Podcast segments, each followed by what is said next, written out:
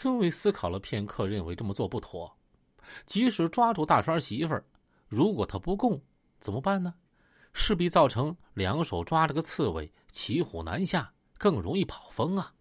再说，他就是招供了。如果这个江小东此刻真的和大栓在一块儿，他们俩要是狡猾狡猾的话，在电话中只是通知他赶紧收拾东西搬家到成都，再与他们联系，他也就不可能知道他们到底在哪儿了。那么抓到他，又有什么用呢？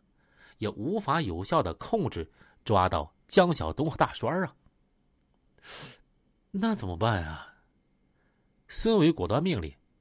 就是二十四小时不睡觉，也要给我监视住他，随时联系。呃，是。既然他收拾了东西要转移，孙伟一字一顿的说：“那么那么多箱子，还有十七八件药品，他肯定要雇车的。雇完车，他肯定还要把这些东西啊运到什么地方去。大栓肯定也会去接的。就这么办了，你们继续监视，什么时候有动静，再向我汇报。”放下了电话，孙伟陷入深深的沉思之中。他们在成都留守蹲坑这么长时间，也是极其枯燥而艰苦的。监视目标处，却连江小东和大栓的影子也没见着。现在，大栓媳妇儿突然又收拾东西想跑，究竟咋回事啊？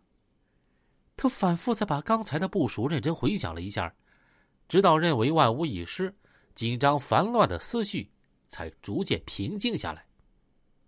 宜宾那边，张红旗和李伟斌精神也进入了高度集中和紧张状态，一天二十四个小时啊，连觉也不敢睡，生怕一个疏忽让大川媳妇在眼皮底下给溜掉了，功亏一篑，那无法交代呀。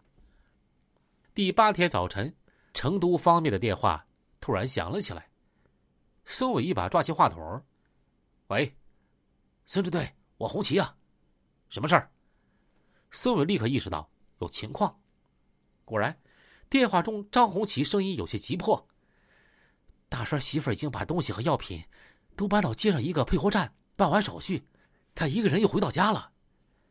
你们留下一个人监视他，另外一个迅速到配货站查清他的东西发往什么地方，还有收件人是谁，明白吗？呃，明白。”不一会儿，电话再次响起，张红旗报告说。配货站的情况已经查清了，大栓的媳妇儿，这个东西呀是发往成都五克石的，收件人的名字不是张志杰，而是另外一个人。根据配货站的老板说，一会儿十点货物就装车了，下午三四点钟到达成都五克石。好，电话一挂，孙伟立即派几个侦查员在当地派出所同志的配合下，先到五克石货运站去了解情况，布置蹲守。他们找到经理一问啊，巧了，收件人就是经理。听说警方在查一个案子，这个人啊挺配合的，说是有一批药品下午到，发货人啊叫毛某。侦查员问：“这个毛某是干嘛的呀？”啊，是我认识的一个东北来倒药品的，他让我收到货之后给他打电话。她丈夫叫什么名字？呃，姓名我不知道，绰号叫大栓儿。这一切啊，都严丝合缝的对上号了。侦查员和当地同志相视一眼，立刻安排抓捕事宜。此时此刻，在宜宾方面，张红旗和李伟斌已经跟踪大栓媳妇儿登上了开往成都的长途大巴。在车上，张红旗接到孙伟电话，让他们啊可以动大栓媳妇儿了，亮明身份，陈明利害，做好工作。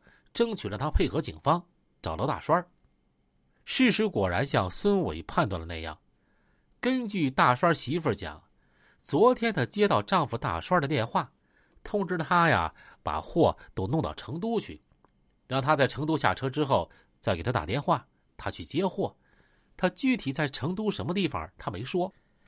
大栓媳妇是农村女孩，不会撒谎，家也在化店，很老实。进一步做工作，他说呀。大栓让他到成都之后，先找个小旅馆住下，然后再打电话联系，就这么定的。他从宜宾上车之前，曾给大栓打过一个电话，说货已经发走了，收件人就是他让写的那个货运站经理李某某。大栓说呀，知道了，到时候我去接货就挂了。现在事实已经查明了，张红旗立刻向孙伟报告。孙伟马上赶到货运站，要求货运站经理李某某配合，等大栓下午来取货的时候把他抓获。这李经理表示同意。为了万无一失，孙伟还安排了第二套方案：如果大栓到时候不来取货，那么他媳妇儿被控制到成都之后，就按大栓说的，先找个旅馆住下来，再让他给大栓打电话，让他呀到货运站来，然后进行抓获。下午三点钟左右，大栓媳妇到了，孙伟让张红旗等人安排他暂时在货运站附近一个小旅馆住下，暂不实施。第二套方案，等候命令。